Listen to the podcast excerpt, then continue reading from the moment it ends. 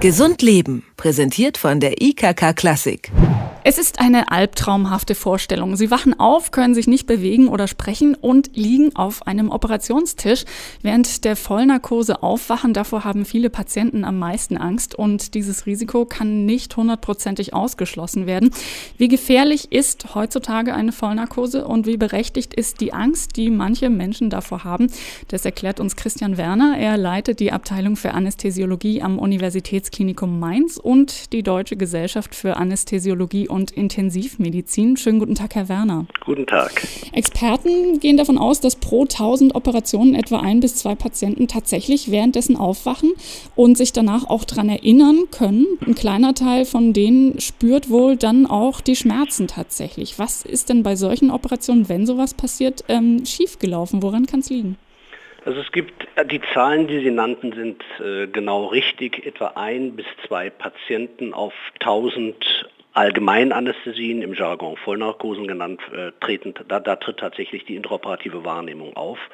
Es gibt Risikofaktoren für ein solches wirklich katastrophales Ereignis. Das kann man gar nicht schönreden. Das eine ist, dass es Eingriffe gibt, bei denen die Wahrscheinlichkeit einer, ich sag mal, zu flache Narkose zu führen, etwas höher ist. Beispielsweise bei Sektionis, also Kaiserschnittoperationen, die nicht in Regionalanästhesie, was wir immer bevorzugen, sondern in einer Vollnarkose durchgeführt werden. Auch herzchirurgische Eingriffe haben eine etwas höhere Wahrscheinlichkeit für das Auftreten und immer auch Notfalloperationen.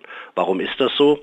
Weil alle diese typischen Eingriffe immer schon von vornherein mit entweder schlechten, niedrigen Blutdruckwerten äh, vergesellschaftet sind. Also die Patienten gehen mit einem niedrigen Blutdruck ins, ins Rennen und vertragen dann nicht mehr so viel Narkose obendrauf, weil Narkose selber auch schon den Blutdruck reduziert. Und deswegen ist die Narkose natürlich etwas flacher. Und bei den äh, Sektiones, da ist der Blutdruck völlig in Ordnung bei den werdenden Müttern. Allerdings ist man da geizig in Anführungsstrichen mit Narkosemedikamenten, weil die natürlich sofort über den uteroplazentaren Kreislauf auch das Kind erreichen. Und das Kind soll ja bei der Sektio nach der Entbindung sofort schreien und, und, und meckern und sich des Lebens erfreuen. Und deswegen haben wir bei diesen Eingriffen ganz typischerweise eine etwas höhere Wahrscheinlichkeit. Das wäre die eine Gruppe. Zweite Gruppe, sind Patienten, die sehr, sehr viele parallele Medikamente einnehmen und deswegen eine Hochregulierung von Enzymen haben, die wahrscheinlich Anästhetika schneller abbauen und Hochrisikopatienten, die schon mit schweren Herz-, Lungen- oder Leber-, auch Nierenerkrankungen, ZNS-Erkrankungen in den Eingriff hineingehen. So, das sind so die Gründe, die entweder einzeln oder als, als Bouquet, als Blumenstrauß zusammen zu einer solchen äußerst äh, dramatischen Situation führen. Wie ist es denn? Also ich meine, es ist schlimm genug, sich das vorzustellen, aber äh, wenn jetzt tatsächlich jemand aufwacht, merken Sie das als Anästhesist, dass da was nicht in Ordnung ist, dass dieser Mensch irgendwas mitkriegt? Wir merken es dann, wenn wir als Konzepte Anästhesieverfahren anbieten, die nicht mehr so ausdrücklich auch auf der Relaxierung der Skelettmuskulatur basieren, sondern wo man das vielleicht für den Beginn der Narkose wählt, um dann auch den Atemweg zu kontrollieren mit einem Tubus, dann aber nicht nochmal dieses Medikament nachdosiert. Das ist bei vielen Eingriffen völlig problemlos möglich. Und dann würde man bei den Patienten natürlich tatsächlich vielleicht sogar eine Abwehrbewegung oder sowas erkennen. Und natürlich merkt man es auch unter Umständen mit Blutdruck und Herzfrequenzanstiegen, denn nochmal, nach diesen Parametern macht man eigentlich landläufig die Narkosesteuerung. Patient mit hohem Blutdruck und hoher Herzfrequenz gilt als wach, gilt als schmerzgepeinigt, also gibt man mehr Substanz. Patient mit niedrigem Blutdruck, niedriger Herzfrequenz gilt als völlig offenbar ohne irgendwelchen Stress, sonst hätte er ja eine hohe Herzfrequenz, hohen Blutdruck. Und dann würde man hier sich etwas mit der Narkose Tiefe zurückziehen. Das ist so der, der, der krude Ansatz. Gibt es denn generell jetzt, abgesehen davon, dass ich, wenn mir sowas wirklich passiert, vermutlich ein Trauma fürs Leben mitnehme äh, und ich mich daran erinnere, gibt es denn ansonsten tatsächlich auch Komplikationen, die wirklich nur bei einer Vollnarkose auftreten können? Also ist die generell vielleicht möglicherweise die nicht ganz so optimale Lösung oder wenn man es vermeiden kann, sollte man vielleicht nicht in die Vollnarkose gehen? Also ich würde mal sagen, die Anästhesie des gegenwärtigen Jahrzehnts ist natürlich so sicher wie nie. Wir sind ja ein, ein Fach mit einer fünfjährigen Facharztausbildung. Wir sind ein Fach, welches klinisch und laborexperimentell forscht, was eine intensive Medizintechnikforschung betreibt, weil wir natürlich mit Gerätschaften wie Narkosebeatmungsgeräten und Monitoren und sowas arbeiten. Also zunächst mal möchte ich wirklich sagen, die Anästhesie der Gegenwart ist so sicher wie noch nie und das beweisen ja auch die Zahlen. Wenn wir hier von einem bis zwei Patienten auf 1000 sprechen, die eine solche katastrophale intraoperative Wahrnehmung haben, dann ist ja die Zahl, dass man im Rahmen einer Anästhesie verstirbt, bei 1 zu 200.000. Das schnallt man, muss man fast sagen, mit der Zunge, wenn man andere Fächer sieht, was die so an Morbiditäten haben. Also nur um das mal zu sagen, die Anästhesie ist sicher. Und deswegen würde ich jetzt nicht so weit gehen zu wollen, um Gottes Willen, Allgemeinanästhesie, Vollnarkose, wann immer es geht, macht man eine Regionalanästhesie. Das wäre zu weit hergeholt.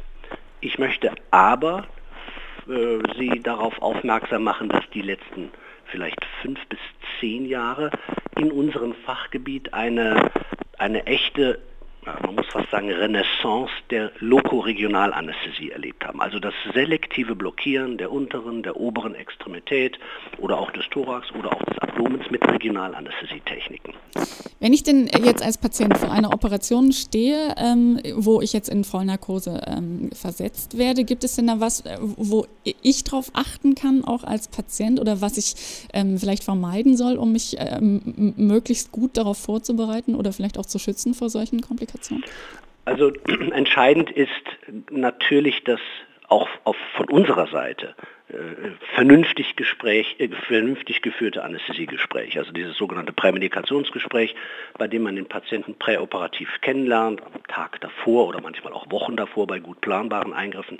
Hier lernt man den Patienten kennen, man lernt seine komplette Krankengeschichte kennen, also auch internistische Dinge. Man macht sich dort einen kompletten Eindruck von diesem Patienten. Was ist das für ein biologisches System? In diesen Gesprächen da machen wir auch an der von mir geführten Klinik es so, dass wir durchaus auch auf eine, weil nicht immer vermeidbar intraoperative Wahrnehmung aufklären. Das wird auch von Psychologen und Psychosomatikern empfohlen.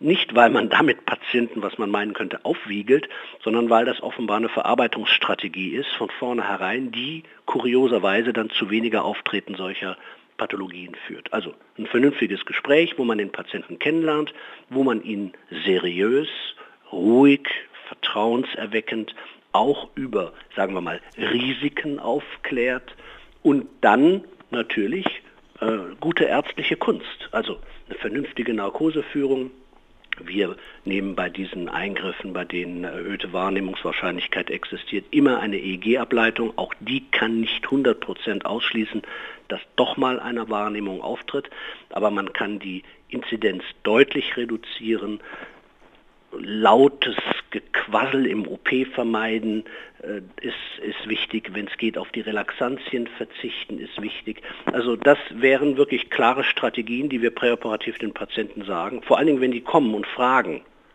gibt es das eigentlich mit dem intraoperativ Wache? Ich habe Angst, wach zu werden, dann liege ich da und kann mich nicht bemerkbar machen. Dann eben wirklich ganz ruhig, ganz klar darauf eingehen, die eigene Strategie, den Patienten erklären, das extrem vertrauensbildend mit Christian Werner, Professor für Anästhesiologie am Uniklinikum Mainz und Präsident der Gesellschaft für Anästhesiologie und Intensivmedizin haben wir gesprochen über die Vollnarkose, die ja immer ein bisschen ein gewisses Risiko mit sich bringt, aber manchmal eben unumgänglich ist. Herr Werner, vielen herzlichen Dank für diesen Einblick. Sehr gerne. Gesund Leben, präsentiert von der IKK Klassik, gibt es auch zum Nachhören als Podcast.